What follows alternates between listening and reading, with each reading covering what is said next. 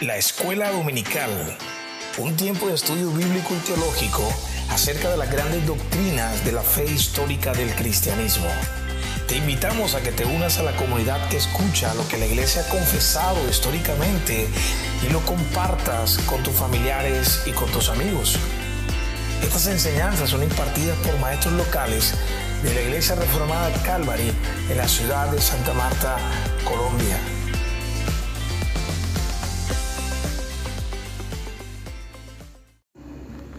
Buenos días hermanos. Vamos a continuar con eh, el estudio de la escuela dominical que habíamos iniciado hace dos semanas. Tres semanas hoy.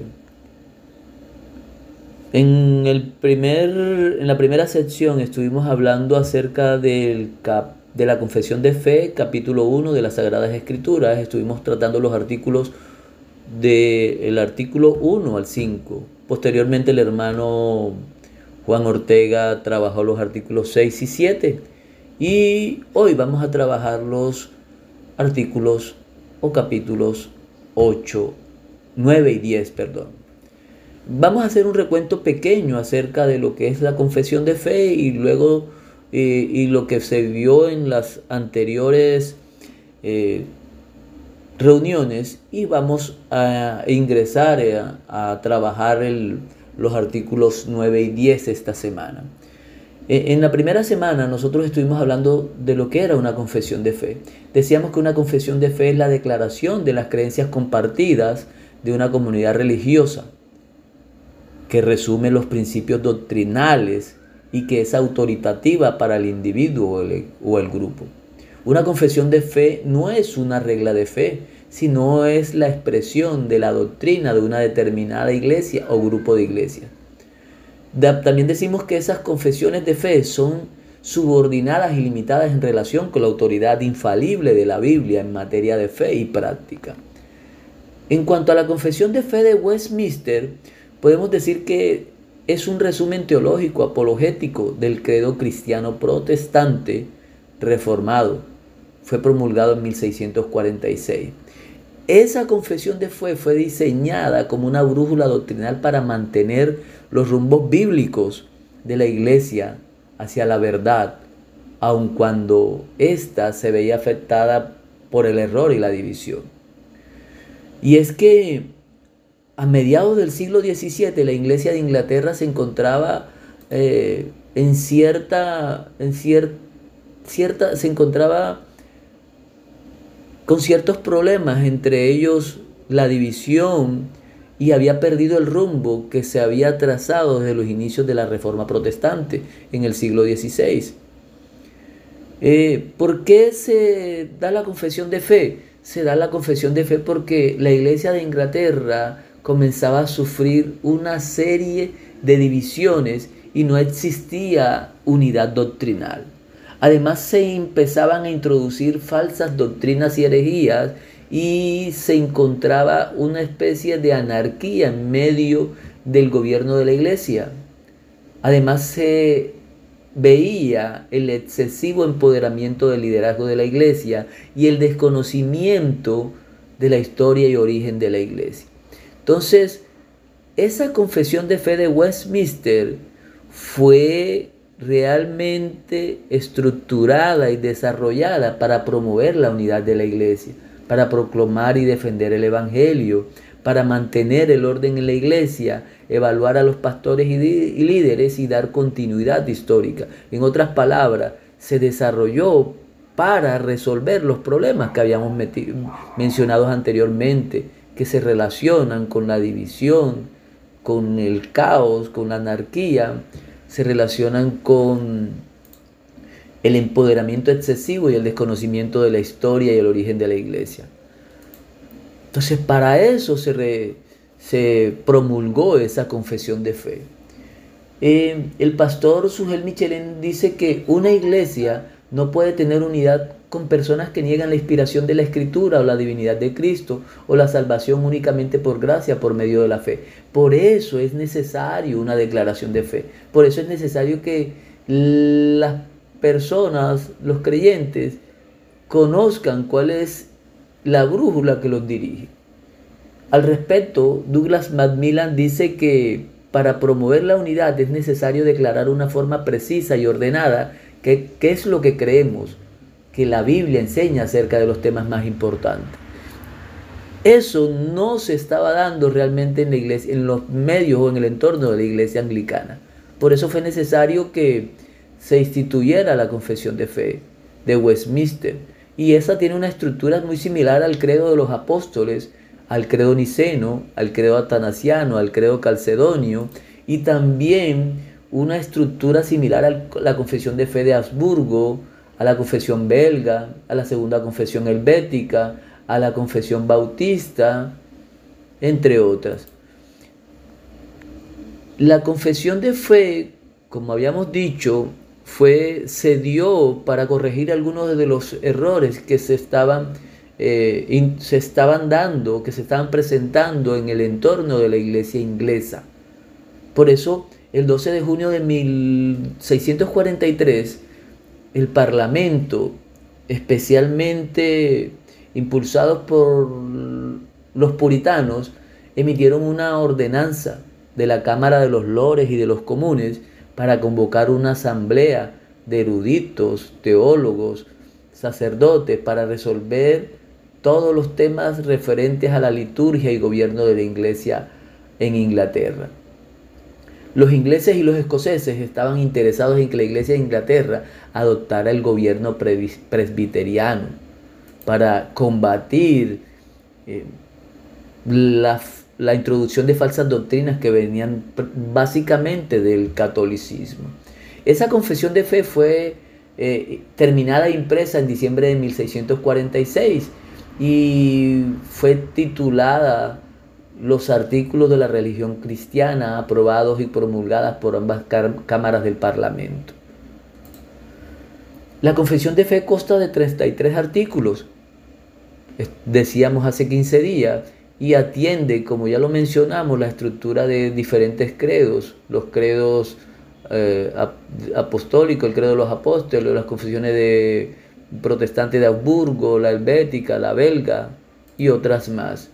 Esos los temas que desarrolla la confesión de fe de Westminster está agrupado en tres grandes eh, líneas o asuntos teológicos. El primero, la creación y la caída del hombre. El segundo, la obra redentora de Cristo. Y la tercera, la aplicación de la redención por el Espíritu. Todo bajo el tema arquitectónico de la teología del pacto, según la visión del cristiana reformada. Ahora, además de la confesión de fe, la Asamblea de Westminster produjo otros documentos que acompañaban a esa confesión de fe. Entre esos documentos encontramos el Catecismo Mayor, el Catecismo Menor, el Directorio para la Adoración Pública de Dios y la forma de gobierno eclesiástico presbiterial.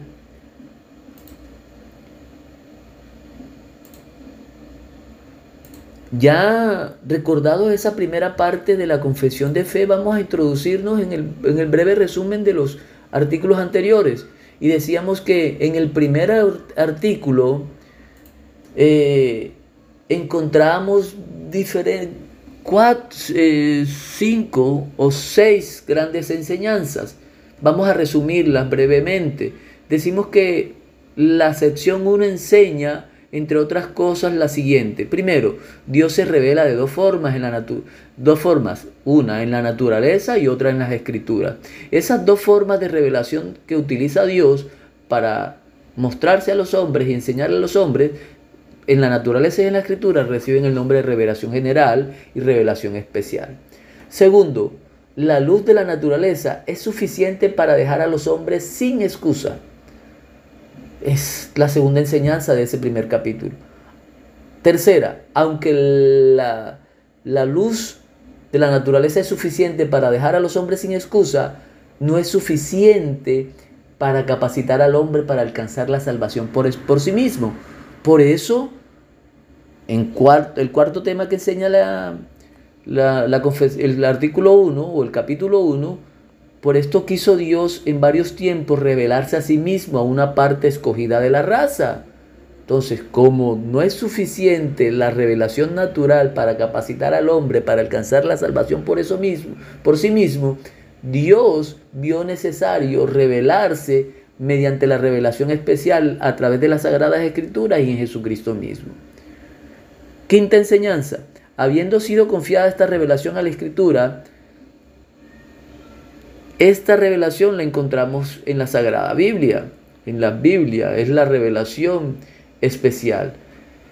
Por, por esa circunstancia, tema 6, o enseñanza 6, las escrituras son necesarias para el conocimiento verdadero y salvífico de Dios, porque solo en ellas se halla la provisión redentora de Dios. Y último tema que nos enseña el capítulo 1, solo el Evangelio puede revelar los medios para remover la enemistad de Dios y convertir nuevamente al hombre en un súbdito voluntario de la voluntad del Creador. Eso en resumen son los temas que enseña el capítulo 1 de la, o el artículo 1, la sección 1 del capítulo 1 de las Sagradas Escrituras. La sección 2 que nos enseña, la sección 2 nos enseña que las Santas Escrituras comprenden el Antiguo y el Nuevo Testamento y los, libros nombrados en particular. También nos enseña que en esas dos grandes divisiones, el del Antiguo y el Nuevo Testamento, está completo el canon de la Escritura. Además, todos los libros canónicos son inspirados y por esto son la regla infalible y autoritativa de fe y conducta.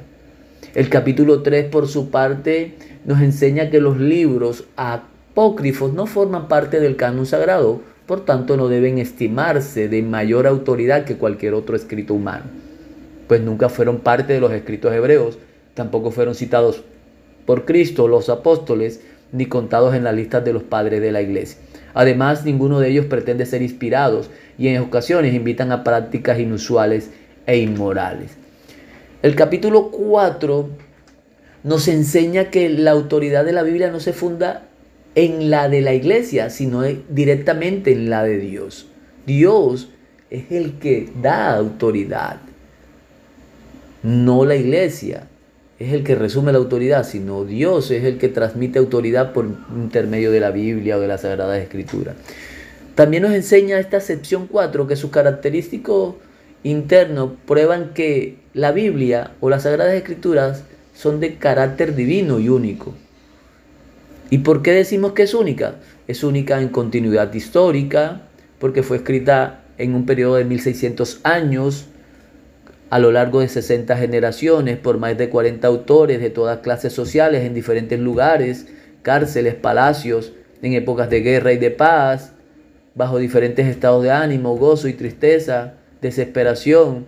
Fue escrita también en tres continentes, Asia, Europa y África, en tres idiomas, hebreo, antiguo, testamento, lengua de Judá, en el arameo y en el griego internacional de los tiempos de Cristo. También decimos que es única en circulación, en impresión, en traducción, en supervivencia, en enseñanza. Entonces, como vemos, la Biblia es única. Hablábamos de cómo se podía comprobar la autenticidad de las escrituras también. Era una, encontrábamos evidencias internas y evidencias externas. Hablábamos también en esa primera sección que que en el capítulo 5 nos decía que la mayor evidencia es la obra directa del Espíritu Santo en el corazón. El Espíritu Santo abre los ojos de los ciegos y da la sensibilidad necesaria al corazón enfermo y la seguridad viene con la evidencia de la experiencia espiritual. Eso estuvimos hablando en la primera sección. En la la siguiente sección, el hermano Juan nos habló de los artículos 6 y 7 y nos decía que esos, nos mostraba que esos artículos, el 6, enseñaba entre otras cosas que la revelación completa de Dios está contenida en las Sagradas Escrituras y que es completamente suficiente para toda necesidad espiritual del hombre. Que además eh, que la revelación completa de Dios es suficiente en toda época y no requiere añadidos y que aún así es suficiente en cuanto a principio en vez de detalles, dejándole al hombre la aplicación de principios generales en ciertas instancias en su función de imagen de Dios. En el capítulo 7 nos decía el hermano Juan que la confesión de fe enseñaba la doctrina llamada de la perspicuidad de las escrituras, lo cual nos decía que la, la Biblia es transparente, o sea, nos enseña la transparencia de la Biblia.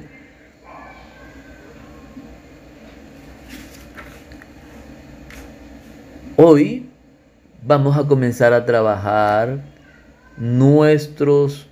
Ah, bueno, en el capítulo 8, eh, el hermano Juan Ortega nos decía que la confesión de fe enseñaba, entre otras cosas, que la Biblia fue escrita en hebreo y griego, que los manuscritos originales fueron divinamente inspirados, que la autoridad máxima reside exclusivamente en estos textos originales, que Dios ha preservado este texto en un estado de pureza esencial y que este texto debe ser traducido al idioma común de cada pueblo para el provecho de todo creyente. Hoy vamos a trabajar entonces con los capítulos 9 y 10, vamos a tratar de resumir las enseñanzas de los capítulos que acabo, de los artículos de las secciones que nos interesan, secciones 9 y 10. ¿Qué nos dice la sección 9? La sección 9 dice eh, estrictamente lo siguiente. La regla infalible para interpretar la Biblia es la Biblia misma. Y por tanto, cuando hay dificultad respecto al sentido verdadero y pleno de un pasaje cualquiera, cuyo significado no es múltiple, sino uno solo, éste se puede buscar y establecer por otros pasajes que hablan con más claridad del asunto. Esto es lo que expresa el artículo 9. Ahora, ¿qué enseñanzas encontramos en ese artículo 9? al leer nuevamente, al leer eh, lo que acabamos de mencionar, ¿qué enseñanzas encontramos? Vamos a hacer una segunda lectura. El artículo 9 nos dice que la regla infalible para interpretar la Biblia es la Biblia misma. Y por tanto, cuando hay dificultad respecto al sentido verdadero y pleno de un pasaje cualquiera, cuyo significado no es múltiple, sino uno solo, este se puede buscar y establecer por otros pasajes que hablan con más claridad del asunto.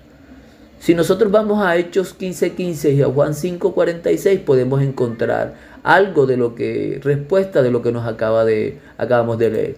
Ahora, ¿qué nos enseña la sección 9? La sección 9 nos enseña que la única regla infalible de interpretación de la escritura es la escritura misma. O sea, ningún otro libro escrito por el hombre se puede poner a la altura de la Biblia. Pues la única regla infalible que no puede fallar en ningún momento, que no puede errar, que no puede dejar en el blanco, en el proceso de interpretación de la escritura. Es la escritura misma, ya que fue inspirada por Dios, por el Espíritu Santo.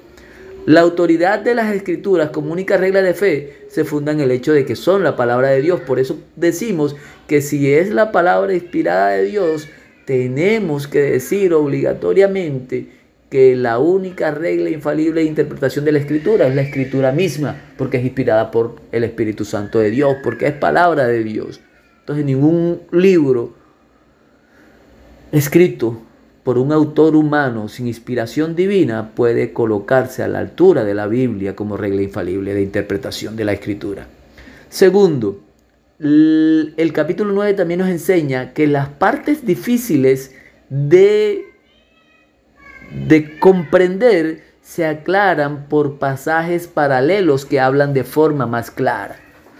En algunas ocasiones nos encontramos con eh, em, textos en la Biblia que no comprendemos inicialmente o que no podemos entender porque son en cierta forma algo difíciles de, de comprender. Aún así, nos dice la Confesión de Fe de Westminster en la sección 9 que esas partes difíciles que no entendemos a primera vista se aclaran por pasajes paralelos que hablan de forma más clara. Si tenemos alguna duda respecto de algunas de algunos textos que son difíciles de comprender, tenemos que buscar en la Sagrada Escritura algunos pasajes paralelos que nos den la interpretación correcta de la Biblia. En otras palabras, la Biblia se interpreta a sí misma. Y en tercera instancia, ese artículo 9 nos enseña que el sentido de las escrituras es uno y no muchos. El sentido de las escrituras es uno y no muchos. No podemos sacar diferentes eh, interpretaciones de un texto. Simplemente de un texto Dios dio como respuesta a esa interpretación un solo sentido, no muchos. No podemos acomodar, cada quien no puede acomodar una interpretación diferente porque sí, Dios, la confesión de fe nos dice que el sentido de las escrituras es uno y no muchos. Ahora, aquí con respecto a este, a, este, esta acepción encontramos que en eh, diferentes términos que nos confunden y entonces podremos decir que cuando hablamos de mm, una regla, ya decíamos que la única regla infalible para interpretar la Biblia es la Biblia misma. Entonces cuando hablamos de regla, no estamos haciendo otra cosa que hablar de una norma o una medida utilizada para juzgar algo. Es un principio que se impone para dirigir la conducta, correcta realización de una acción. Otro término que encontrábamos ah, en, el, en el artículo 9, en la sección 9, es el término infalible y ya lo hayamos dicho, infalible es algo que no puede fallar o cometer errores, o sea, no puede dejar en, dar en el blanco. La Biblia, las Sagradas Escrituras, nunca pueden dejar de dar en el blanco porque es la palabra de Dios. Los escritos humanos pueden fallar, equivocarse, pero las acciones de Dios nunca dejan de dar en, blanco. Por eso es que la, la sección 9 nos dice que la regla infalible para interpretar la Biblia es la Biblia misma. Ahora, como expresión de la voluntad de Dios, las escrituras son completas en sí mismas como revelación y no deben ser suplantadas o explicadas por alguna luz derivada de otra fuente. No encontramos en los escritos de los hombres un escrito que esté a la altura de la palabra de Dios. La única regla infalible para la interpretación de la Biblia o de las Sagradas Escrituras es la misma palabra de Dios, es la misma Biblia. Los escritos humanos no están a la altura de eh, las Sagradas Escrituras. Las diferentes partes, como decíamos, de esta revelación se, se suplen y explican unas a otras. Cuando tenemos confusiones con algunos textos, lo que tenemos que hacer es tratar de buscar textos que eh, permitan comprender lo que estamos buscando o, lo que desconocemos o lo que queremos comprender. Entonces, un texto explica textos que en algún momento pueden parecer confusos. El Espíritu Santo que inspiró las escrituras, además es el único expositor adecuado de sus propias palabras. Y, y, ese Espíritu Santo fue prometido a todos los hijos de Dios como Espíritu de luz y de verdad. Por eso tenemos que acudir ahí a Él para que sea el mismo autor de las escrituras quien nos explique las cosas que no comprendemos en muchas ocasiones. Dependiendo de esa luz, los cristianos estudiamos las escrituras utilizando los auxilios de la verdadera instrucción para asegurar el significado.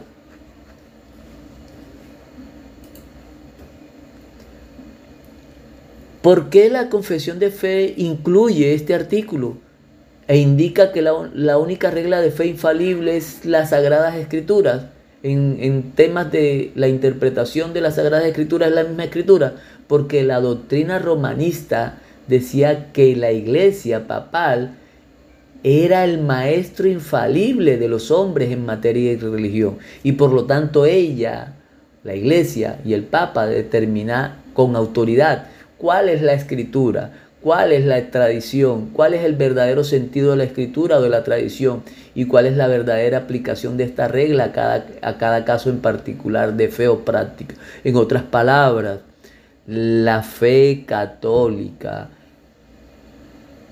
afirma que la iglesia encabezada por el Papa, son la regla infalible para interpretar las escrituras, para decir cuáles libros pueden ser introducidos en el canon bíblico, cuál es la tradición que se debe eh, seguir, cuál es el verdadero sentido de la escritura y cuál es la verdadera aplicación de cada regla particular de fe o práctica. Un ejemplo de eso es que León XIII en 1893 dijo lo siguiente, Dios ha entregado las escrituras a la iglesia, hablando de la iglesia católica, para su protección. En consecuencia, la iglesia católica es la guía maestra perfecta y confiable, a quien le corresponde jugar el verdadero sentido y la interpretación de las sagradas escrituras y no se permite que nadie las explique en forma contraria. El Papa León XIII en 1893 estaba diciendo que en cabeza del Papa la iglesia católica era la única que tenía la infabilidad, la infalibilidad para, en la interpretación de la Biblia, desconociendo que la única regla infalible de interpretación de la Biblia es la, la misma Biblia porque es inspirada por Dios.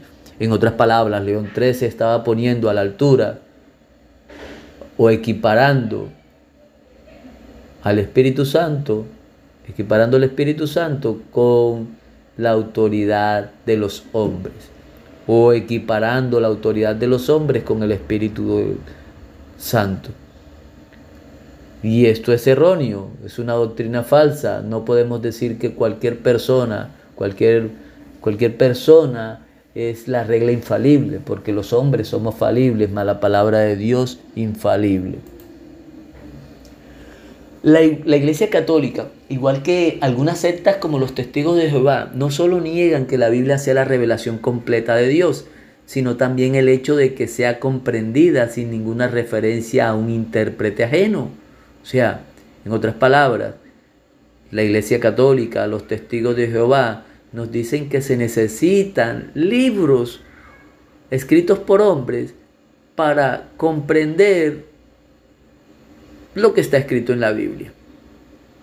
Sin la Iglesia Católica y los testigos de Jehová, entre otras sectas, nos dicen que la Biblia no es suficiente para comprender el mensaje divino.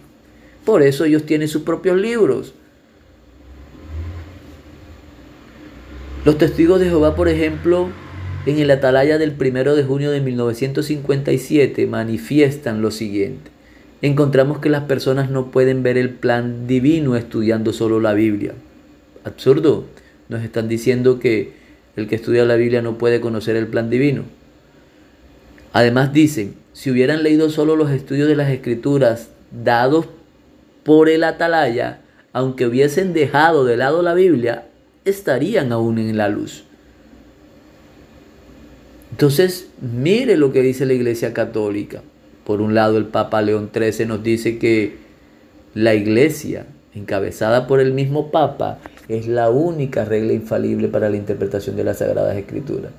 Y ahora los testigos de Jehová, por otro lado, nos dicen en el atalaya del 1 de junio de 1957, nos dicen que las personas no pueden ver el plan divino estudiando solo la Biblia y que necesitan el atalaya, los estudios bíblicos que desarrollan los maestros de esa congregación para que para entender lo que la Biblia quiere decir.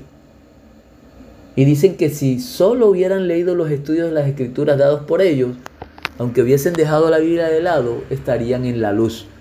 En otras palabras, no necesitamos la Biblia para entender el plan divino. Solo tendríamos que recurrir a las enseñanzas de los maestros eh, que los maestros plasman en el atalaya. Eso es lo que dicen los testigos de Jehová en el atalaya del 1 de junio de 1957. Dos argumentos realmente falsos, erróneos, que no conducen a nada. Porque ya veíamos en el artículo, en, el, en la sección 9, que la iglesia reformada considera que la única regla de fe que puede interpretar a las Biblia misma es la Biblia. Dirigida por el Espíritu Santo, claro está. Eso es lo que argumentan los la Iglesia Católica y los testigos de Jehová. Pero ¿qué manifiesta la doctrina protestante? La doctrina protestante dice que las, ya lo habíamos dicho en, la sección 9, las escrituras son la única regla de fe y práctica. Además dice la doctrina protestante que no existe un cuerpo de hombres con las cualidades o autoridad necesaria para interpretar las escrituras o para aplicar sus enseñanzas a la edición de cosas particulares de un modo que liga a los compañeros de fe. Porque las escrituras son la única voz autorizada en la iglesia y que puede ser interpretada y aplicada por cada individuo para sí mismo, con la ayuda, pero no con la autoridad de sus compañeros. También dice la doctrina protestante que los credos y las confesiones solo ligan en cuanto a la forma, ligan a las personas en cuanto a la forma a los que voluntariamente los admiten, y en cuanto a la esencia, ligan solo cuando afirman la verdad que la Biblia enseña y por, y por razón de enseñarlo esto. En otras palabras, nos está diciendo que eh, los credos protestantes no son autoridad, no son regla infalible, no, no solamente la Biblia es la única regla infalible. El doctor Cornelius Bantil dijo lo siguiente, ningún intérprete humano necesita intervenir entre las escrituras y las personas a quienes llega. Aún así, aquellos hombres tomados por Dios para la predicación pueden ser útiles para nuestro mejor entendimiento de las escrituras. Entonces, el doctor Cornelio Bantil nos está confirmando el hecho de que no hay ningún libro humano que esté a la altura, que se pueda equiparar con la autoridad bíblica. Pero aún así, las personas que interpretan eh, la escritura, inspirados por Dios, por, bajo la luz del, Espíritu Santo, son utilizados como guías para otros, para lograr, eh, para movilizar mejor entendimiento de los otros hombres. La sección 10 nos dice lo siguiente. El juez supremo por el cual deben decidirse todas las controversias religiosas, todos los decretos de los concilios, las opiniones de los hombres antiguos, las doctrinas de hombres y de espíritus privados, y en cuya sentencia debemos descansar, no es ningún otro más que el Espíritu Santo que habla en las Escrituras. Repito, sección 10. El juez supremo por el cual deben decidirse todas las controversias religiosas, todos los decretos de los concilios, las opiniones de los hombres antiguos, las doctrinas de hombres y de espíritus privados, y en cuya sentencia debemos descansar, no es ningún otro más que el Espíritu Santo que habla en las Escrituras. ¿Qué nos enseña esta sección? La sección 10 nos enseña, primero, que las escrituras son el juez supremo en todas las controversias tocantes a la religión. Y ahorita hablamos de que la Biblia, en, el en la sección 9 decíamos que la Biblia era la regla infalible.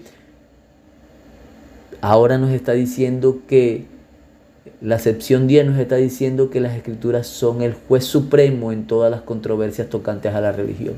Pero ¿qué es juez según la definición que encontramos en diccionarios? Nos dice que juez es quien expone y aplica la regla. Recuerden que ahorita hablábamos de la regla infalible, de la interpretación de las Sagradas Escrituras. Y ahora nos dice que las escrituras son el juez supremo. Antes las, antes las escrituras mismas eran la regla infalible de interpretación de las mismas escrituras. Y ahora nos dice que las escrituras además son el juez supremo de todas las controversias tocantes a la religión. Y entonces decimos que un juez es quien expone, expone y aplica la regla en la decisión de casos particulares con, y también tiene autoridad para administrar justicia. Las escrituras, cuyo oficio es enseñarnos el camino de la salvación, nunca se refieren a ningún juez o tipo en materia de religión que sea superior a ella. No hay hombre o comunidad que pueda indicar que es superior a las escrituras mismas. Desde los días de los apóstoles no ha existido ningún cuerpo de hombres, ninguna iglesia con las cualidades o autoridad necesaria para desempeñar el oficio de juez respecto a sus compañeros. Por lo tanto, no se puede considerar a ninguna iglesia, a ninguna denominación o a ninguna secta como el juez supremo en las controversias tocantes a la religión. En otras palabras, lo que nos quiere decir este, esta acepción es que ni la Iglesia Católica, con lo que expone León XIII, ni los testigos de Jehová, ni otras sectas están para definir o declarar o resolver las controversias tocantes a la religión, porque no son juez supremo. Eso solamente le compete a las Sagradas Escrituras, quien fue, las cuales fueron inspiradas por Dios. Las Escrituras son en sí mismas completas y perspicuas, ya decíamos que eran completamente transparentes. Por eso se manda a todos los cristianos a escudriñar las escrituras y a juzgar con ellas aún las doctrinas de sus propios maestros. A todos los cristianos se les promete el Espíritu Santo para guiarlos en la comprensión de la verdad. Esto nos está enseñando el capítulo 10. ¿Qué otra, qué otra cosa podemos sacar de aquí? ¿Por qué se escribe esta, eh, esta sección? Porque resulta que la Iglesia Católica insiste en que tiene el poder para interpretar infaliblemente la palabra de Dios, para que los fieles sepan qué creer en cada situación en particular. La Iglesia, encabezada por el Papa, es la Iglesia Católica, encabezada por el Papa, es el que resuelve las controversias porque se considera a sí mismo juez, resuelve las controversias doctrinales. Un ejemplo, para aclarar esta situación es lo que encontramos en la doctrina de la Asunción de María. El Papa en algún momento estipuló eso como doctrina y debe ser aceptado por todos los católicos del mundo. Los reformados, por otra parte, se niegan a permitir que la conciencia se someta a cualquier cosa que no sea la palabra de Dios. La conciencia de los reformados, de los cristianos reformados, no está sujeta al papel o a la autoridad del Papa en la Iglesia Católica, a la autoridad de los líderes de los testigos de Jehová o de las otras sectas, sino que están sujetas a la, la conciencia se sujeta o se somete a la palabra de Dios, ya que ella se interpreta a sí misma para la conciencia individual del creyente. Para nosotros los reformados, es tarea de la iglesia expresar, proponer o declarar lo que dice estrictamente la palabra de Dios para, cada para que cada creyente pueda comprobar por sí mismo cuál es la voluntad de Dios.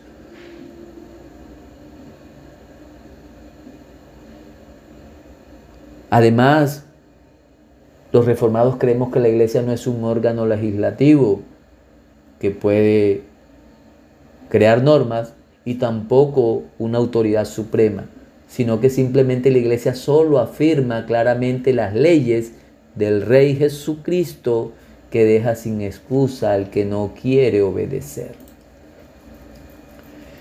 Si nosotros nos vamos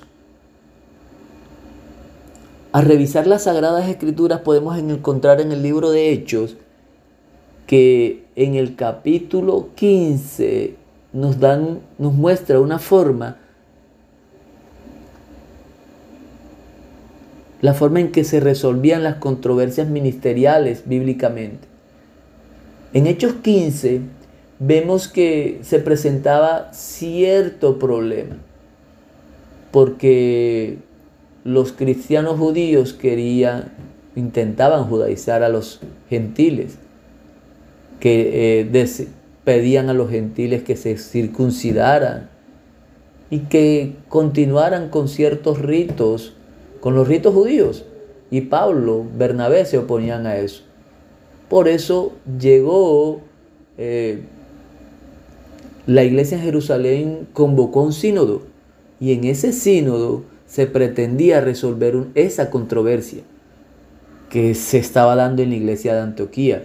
Los versículos 1 y 4 del, del capítulo 15 del libro de Hechos nos habla cómo fue convocado ese sínodo. En, el en los versículos 4 y 5 nos dice que se declaró la naturaleza de la controversia. Los capítulos del 6 al 30 nos dicen cómo se resuelve la controversia apelando a la Biblia o a revelaciones apostólicas que llegaron a ser parte de la Biblia. Los, los, versículos 28 y 29 declararon la enseñanza cuando hubo claridad de la misma. Los participantes en el sínodo reconocieron la palabra de Dios como el juez supremo y esperaban que las iglesias aceptaran con reverencia y sumisión la enseñanza porque concordaba con la palabra de Dios. Si nosotros nos vemos, nosotros nos, nos, vamos a hecho, encontramos que esa fue la forma bíblica en que las, eh, el concilio, el sínodo en Jerusalén resolvió una controversia que se estaba dando en la iglesia de Antioquía. Si vemos, no fue Jacobo, no fue Pedro, no fue Juan los que resolvieron la controversia, sino que apelaron a las sagradas escrituras y resolvieron bíblicamente esa controversia que involucraba a la iglesia en Antioquía, al apóstol Pablo, al apóstol Bernabé, y a los gentiles recién convertidos. Entonces, no es una iglesia o los líderes de la iglesia los que son jueces supremos hay reglas infalibles de fe, sino las sagradas escrituras mismas que son inspiradas por el Espíritu Santo y que son palabra de Dios.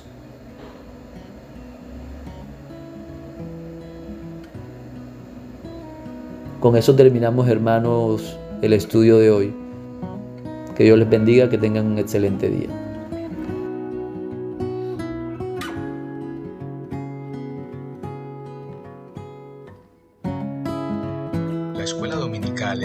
Iniciativa que nace de la necesidad de enseñar todo el consejo de Dios. Comparte este episodio con alguien cercano y si quieres conocer más sobre cómo apoyarnos, visítanos en www.iglesiacalvary.co.